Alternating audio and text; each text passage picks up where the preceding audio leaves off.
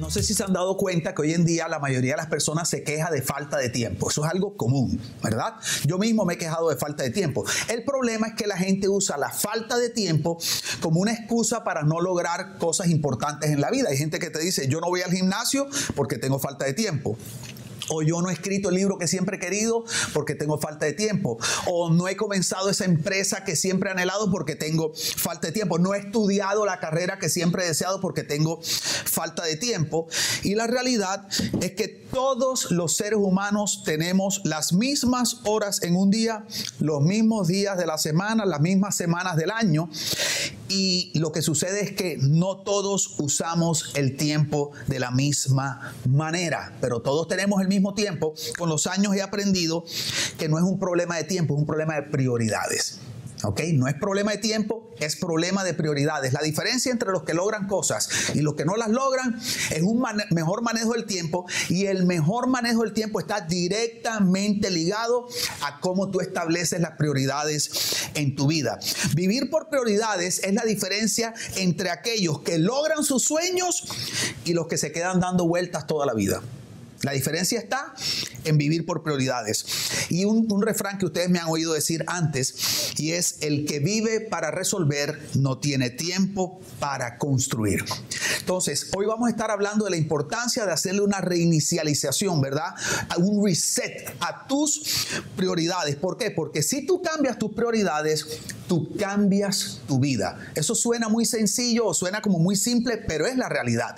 La persona que se atreve a cambiar sus prioridades y luego somete su vida a las prioridades que ha establecido, esa persona cambia su vida. ¿Por qué? Porque las prioridades primero determinan tu enfoque. De acuerdo a cómo tú estableces las prioridades, eso determina a qué es lo que tú le pones atención, qué es lo más importante para ti.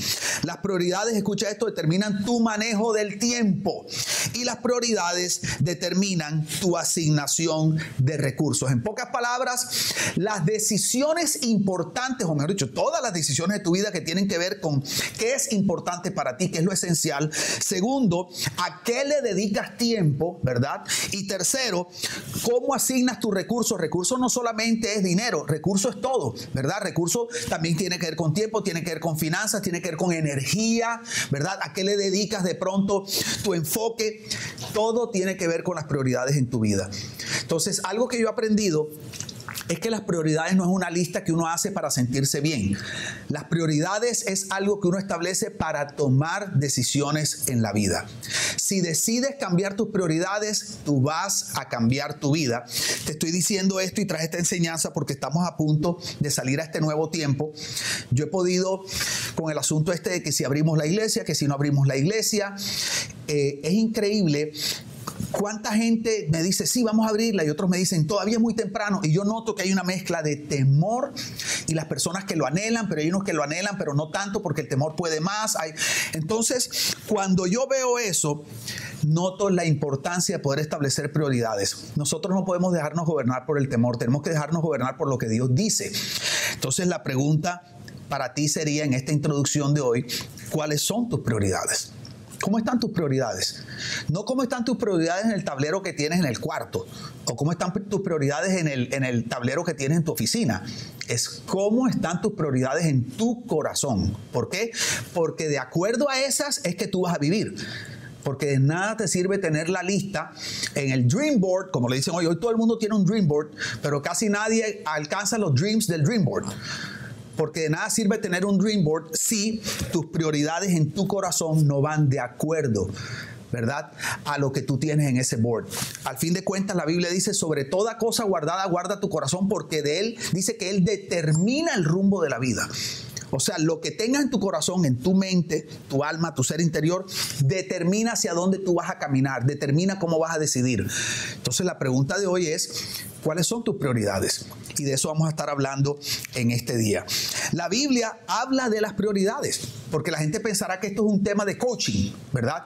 No, claro que es un tema de coaching, pero quiero que te quede claro que la Biblia tiene diferentes pasajes donde nos habla de la importancia de establecer nuestras prioridades de manera correcta. Y quiero que vayas conmigo a Mateo 6:33, que para mí es el pasaje perfecto de las prioridades.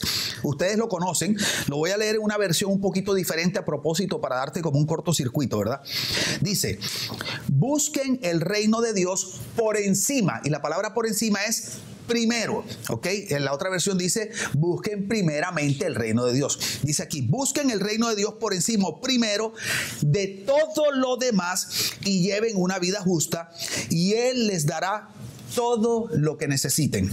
La palabra en este versículo, la palabra primero, es una palabra del griego que es la palabra protos, que significa primero en importancia, el que va adelante. Entonces lo que está diciendo es, debes colocar el reino de Dios primero, o sea, es el que va adelante, debe ser lo más importante, lo que es importante para Dios, lo que es espiritual, lo eterno. ¿Qué quiero decir con esto? Que cuando leemos Mateo 6:33 y dice que busquemos primero el reino de Dios, no se refiere a algo invisible, místico, porque hay gente que piensa que el reino de Dios es como un aura, como una fuerza. No, no, no. Se refiere a darle importancia importancia a lo que Dios le da importancia. Significa poner primero lo que Dios pone primero. Significa en la secuencia, en el orden que tú haces las cosas, adelante debe ir lo que Dios dice que tiene que ir adelante. Entonces, si tú quieres establecer bien tus prioridades, tú tienes que establecer las prioridades de acuerdo a lo que Dios dice que debe ir primero debes colocar como importante lo que Dios dice que es importante. Y en la Biblia claramente está establecido que es importante para Dios. La pregunta es si vas a tener la valentía y la diligencia de resetear, de reorganizar tus prioridades, porque de acuerdo a tus prioridades, así estará tu vida. Y si cambias tus prioridades, cambiarás tu vida. Te recuerdo que la diferencia entre aquellos que sueñan y logran sus sueños, aquellos que se pasan la vida soñando y no logran nada, tiene que ver con las prioridades en su corazón y cuán congruentes son con sus decisiones con respecto a esas prioridades. Entonces, cuando tú entiendes lo que es más importante para Dios, ¿qué tienes que hacer? Tú tienes que permitir que lo que es importante para Dios, escucha esto, determine o define tu, defina tu manera de pensar, decidir y actuar. Esa es la clave. Dice, busca primeramente, pon por encima, dice, el reino de Dios, lo que para Dios es importante. ¿Qué significa? Te lo voy a volver a repetir porque este es el corazón de la enseñanza. Significa que aquello que Dios considera lo más importante tiene que definir tu manera de pensar, tu manera de decidir y tu manera de actuar. Cuando tus prioridades determinan tu manera de pensar, decidir y actuar, tú te vuelves una persona congruente porque tus creencias y tu mensaje son congruentes con tu vida. Y la congruencia te produce salud a ti y le produce salud a los que te rodean. Es terrible andar con gente que habla una cosa y vive otra, especialmente si somos líderes espirituales, porque eso produce un daño en el corazón de la gente. Pero o cuando eres un líder en tu casa, cuando eres el papá de tu casa, o eres una mamá, o eres un profesor, en cualquier lugar que tú tengas algún nivel de influencia o autoridad, la congruencia es esencial, porque produce salud en ti y produce salud en aquellos que son dirigidos por ti. Entonces es muy importante este asunto de las prioridades como Dios dice que deban ser y que tú permitas que estas prioridades de Dios, lo que Dios considera más importante, lo que Dios considera que debe ir adelante, defina tu manera de pensar, tu manera de decidir y tu manera de actuar. Entonces vamos a ver qué dice Dios que es lo más importante, porque en la Biblia dice qué es lo que Dios considera una prioridad. Entonces primero, vamos a ver cuál es la primera prioridad. Mateo 22, 37. Mira cómo dice. Jesús contestó, porque le dijeron a Jesús, Señor, ¿cuál es el mandamiento más importante? ¿Cuál es el mandamiento? O sea, de todo lo que Dios espera que nosotros hagamos, para Dios, para Dios, porque la prioridad nos interesa la prioridad de Dios, lo que a Dios le importa, lo que Él dice que está por encima y por delante, para Dios, ¿qué es lo más importante? Y dice, Jesús contestó, ama al Señor tu Dios con todo tu corazón, con toda tu alma y con toda tu mente. Este es el primer mandamiento y el más importante. Wow. Para Dios no hay nada más importante que tu relación con Dios. Y quiero hacer una aclaración. Tu relación con Dios no significa la iglesia. Tu relación con Dios no significa servir en la iglesia, porque a veces en algunas comunidades y algunos líderes espirituales utilizan el asunto de que Dios debe estar primero para hacernos creer que Dios primero significa que debemos estar metidos en una iglesia todos los días sirviendo y abandonar la familia, abandonar tu salud personal, no tener tiempo para estudiar. A eso no se refiere el que Dios sea primero en tu vida. Esto tiene que ver con tu vida espiritual, con tu relación personal con Dios. Jesús está diciendo, no hay nada más importante para Dios que tu relación con Él. Tiene que ver con alimentar tu vida espiritual. Quiero decirte algo. Toda tu vida depende de tu vida espiritual. Toda espíritu, alma y cuerpo, las tres esferas, su salud en parte depende de tu vida espiritual. Aunque cada una de ellas tiene sus propios ejercicios, sus propias medicinas, de nada sirve que tú trates de estar bien en el alma y en el cuerpo si no estás bien en tu relación con Dios. Ese debe ser el fundamento de toda nuestra salud. Mira cómo dice Lucas 10:41, un pasaje tremendo. Porque es el pasaje cuando Marta y María están esperando a Jesús que los visite en la casa y Marta está preparando todo porque quiere, quiere que Jesús se sienta súper bienvenido, me imagino yo. Y resulta que ya Jesús estaba ahí. Quiero que note esto, ya Jesús estaba ahí. Pero Marta estaba tan preocupada con tener todo perfecto y parece que Marta le encantaba hacer, porque hay gente que le gusta mucho hacer. Hay gente, por ejemplo, a veces nosotros estamos en nuestras experiencias aquí el domingo y yo me doy cuenta que hay personas que prefieren hacer que estar. Yo me doy cuenta que hay gente que no puede adorar porque necesita estar haciendo algo. O sea, es como que no se pueden conectar porque toda su vida espiritual la canalizan a través del hacer. Pero hacer y ser no es lo mismo. Ser tiene que ver con relación, hacer tiene que, ser, tiene que ver con actos. Entonces Marta parece que le gustaba mucho hacer.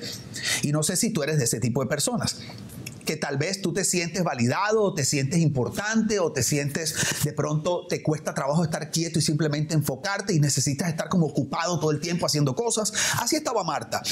Y entonces Marta se quejó con Jesús. ¿Por qué? Porque María, María sabía que, era lo más importante y María, cuando Jesús llegó, María dejó de hacer todo lo que tenía que hacer o todo lo que estaba haciendo e inmediatamente se fue a los pies de Jesús hasta compartir con él ahí. Entonces Marta como que le dio rabia. Ella dijo, no puede ser que María, tremenda floja, en Barraquí dirían, tronco de floja, ¿verdad? Me deja aquí lavando platos sola, aspirando sola, barriendo sola y resulta que ahí disfrutando con el maestro. Entonces Marta le dice, Señor, dile a mi hermana que me ayude porque yo aquí trabajando, tú sabes, así haciendo algo productivo y está ahí tirada a tus pies perdiendo el tiempo. Y Jesús le contesta, Marta, Marta, tú estás preocupada y molesta por tantas cosas, pero una sola cosa es necesaria. Quiero que escuches eso. Una sola cosa es necesaria.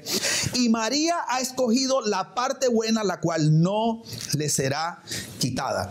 Te quiero enseñar dos cosas con respecto a esta primera prioridad, que es Dios, tu relación con Él. Número uno, Jesús dijo que es lo único necesario. Hay muchas cosas importantes en la vida, pero una sola es necesaria y es pasar tiempo con Dios. A veces nosotros hacemos todas las importantes o las urgentes y dejamos de hacer la necesaria. Y Jesús dijo una segunda cosa que me parece tremenda. Él le dijo, María ha escogido la parte buena, en otra versión dice la mejor parte, dice la cual no le será quitada. ¿Sabes qué he aprendido yo con el tiempo? Que todo lo que tú obtienes en tu relación íntima con Dios, todo lo que Dios te da, todo lo que sucede en tu corazón, todas las cosas que te habla, todo eso, nadie te lo puede quitar. Eso es algo que va contigo para siempre. Todo lo que el Espíritu Santo te da, produce en tu corazón, la madurez que te va dando, todos los cambios, la renovación de tu mente, la paz que proviene de estar ahí, eso no te lo puede quitar nada ni nadie. Pero todo lo demás que tú hagas te puede ser quitado. Y por eso es que a veces la gente anda tan insatisfecha. Porque dejaron de hacer la única cosa que nunca les será quitada y que de verdad les va a dar plenitud. La Biblia dice, en tu presencia hay plenitud de gozo, delicias a tu diestra para siempre, para hacer todas aquellas que en el momento producen cierta satisfacción, pero todas son efímeras todas te las pueden quitar, todas se esfuman. La Biblia dice que la vida es como una neblina que en un segundo aparece y desaparece. Entonces, nos las pasamos la vida haciendo cosas que no permanecen y por hacer esas cosas que no permanecen, dejamos de hacer la única que permanece y que nunca nos será quitado. Yo quiero motivarte en este día a que tú inviertas tiempo en tu relación con Dios. Es lo más importante. Qué tremendo que cuando Él dice que busques primeramente el reino de Dios y su justicia, dice, y todas las demás cosas serán añadidas. Dios es un Padre tan maravilloso que Él no te dice, o mi reino o las demás cosas. Fíjate, Él no te dice eso. Él no te dice, o mi reino o las demás cosas. Él te dice, solamente te pido que pongas primero lo primero y luego yo te doy las demás cosas. Pero como nosotros hemos aprendido a sentirnos satisfechos por las demás cosas, sacrificamos la relación con Dios por las demás cosas. Y el problema es que eso no nos llena y perdemos la bendición que nos produce la relación con Dios. No hay nada que produzca más satisfacción, más plenitud que tener una vida de intimidad con Jesús. Eso es lo más grande que hay. Esa tiene que ser tu primera prioridad. Debes si es tu primera prioridad, entonces debes apartar tiempo para eso tienes que arreglar tu agenda. Tú no puedes meter a Dios en el espacio que te sobra, porque entonces no es tu primera prioridad. O sea, si tú le estás dando a Dios el espacio que sobra, significa que todas las demás cosas están primero que Dios. No, no, no. Primera prioridad significa que a partir de eso tú edificas y construyes lo demás. Entonces, mi consejo para ti es que establezcas una relación personal con Dios, apartes un tiempo en tu agenda diario para estar con Dios, para leer su palabra, para hablar con Él un ratito, para escuchar su voz. Y a partir de eso, entonces construye tu agenda. Esa debe ser tu primera prioridad, eso es lo que la Biblia enseña, tu relación con Dios. Luego, la segunda prioridad, mira qué tremendo, porque Jesús dijo, y el segundo, maestro, ¿cuál es el mandamiento más importante? Amarás al Señor con todo tu corazón, toda tu mente. Y luego dice, y el segundo, que no se lo habían preguntado, ¿verdad? Dice, es similar a este.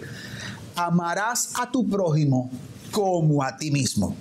Y ahí hay un secreto tremendo. Y el secreto es que el segundo no es amar al prójimo. El segundo es amarte a ti mismo. Porque dice, amarás a tu prójimo como te amas a ti mismo. En pocas palabras, si tú no aprendes a amarte a ti mismo, no tienes capacidad de amar a tu prójimo. Esa es la revelación de ese pasaje. Jesús está diciendo, antes de preocuparte por los demás, necesito que te preocupes por ti, porque tú no puedes dar lo que tú no tienes. Entonces, la primera prioridad es tu relación con Dios. ¿Sabes cuál es la segunda prioridad en tu vida? Eres tú. Y eso no es egoísmo es tu salud emocional, tu salud física, tu salud espiritual. Tú, tú, ¿verdad? No es egoísmo, te voy a explicar por qué. Porque ponerte a ti de segundo no se refiere a olvidarte de los demás y vivir para autosatisfacerte, tú sabes, vivir solamente para autocomplacerte. No, no, no. Lo que quiere decir es que tú has entendido el principio que enseñan en los aviones cuando uno viaja, que dicen, en caso de despresurización, caerán unas máscaras del techo si usted viaja con un niño o con una persona impedida, colóquese usted primero la máscara y luego ayude a la otra persona. No entiendo por qué las, aerolíneas sí entienden y nosotros no entendemos. ¿Qué es lo que está diciendo las personas de la aerolínea? si tú tratas de ayudar a, a otra persona sin ponerte la máscara, se van a morir los dos. Está diciendo, primero sálvate tú para que puedas ayudar al otro. Y en la Biblia Jesús nos enseña que nosotros no podemos ayudar a otros si primero nosotros no estamos bien. Entonces, la primera prioridad es tu relación con Dios. La segunda, eres tú. Mira cómo dice tercera de Juan, capítulo 1, versículo 2, dice, amado, ruego que seas prosperado en todo, así como prospera tu alma y que tengas buena salud. Así como tienes que apartar tiempo para estar con Dios, tu relación con Dios, tu vida espiritual, tienes que aprender a apartar tiempo para el cuidado de tu salud emocional y tu salud física. Te tengo una noticia, hacer deporte no es pecado. ¿Ok? Te tengo una noticia, divertirte no es pecado, tener un hobby no es pecado. Es más, descansar no es pecado. Te voy a decir lo que es. No descansar es pecado. No divertirte es pecado. No cuidarte es pecado. Porque cuando tú te descuidas a ti mismo, tú estás diciendo que tú tienes unas prioridades que funcionan mejor que las de Dios. Entonces, te voy a decir, esto no lo había puesto aquí en el bosquejo, pero aquí te la voy a lanzar así. ¿Sabes que el ser humano fue creado en el sexto día? De los siete días de la creación fue creado en el sexto día. No sé si sabías que el primer día de vida del ser humano, que es el séptimo, fue el día de descanso. O sea, no sé si sabías eso. O sea, Dios creó al ser humano y el primer día no fue de trabajo, cuando estaba fresquito. Tal vez lo mejor es que hubiera trabajado. No, el primer día de vida del ser humano fue el día de descanso, como Dios diciendo, escucha esto, yo no quiero que trabajes para descansar, yo quiero que descanses para trabajar. O sea, yo quiero que comiences desde el reposo, desde el descanso, desde estar bien, desde estar saludable. Y a partir de tu buena salud, quiero que vivas la vida. El descanso no es lo que hacemos porque estamos reventados. El descanso es lo que hacemos para vivir no estando reventados. Entonces, la primera prioridad es Dios. La segunda eres tú. Tienes que apartar tiempo para ti. La tercera prioridad, escucha esto, es tu familia. No es la iglesia, no es el trabajo. Y no me refiero a tu familia, si ya estás casado, no me refiero a tu papá y a tu mamá. Si estás casado, me refiero a tu esposa y tus hijos, porque una vez que te casas, tu primera familia es tu hogar, tu esposa y tus hijos, y luego tus padres pasan a un segundo plano, aunque algunos hispanos que me estarán oyendo ahora sentirán que les estoy dando una patada. ¿Ok?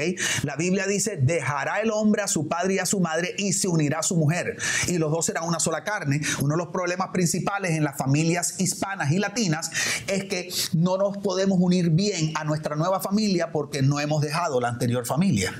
¿Ok? Entonces, cuando hablo de familia, si tú vives con tu papá y tu mamá, esa es tu familia. Si vives con tus hermanos, esa es tu familia. Pero si ya te casaste, tu familia es tu cónyuge y son tus hijos. ¿Ok? Entonces, debes ocuparte de la salud de tu familia.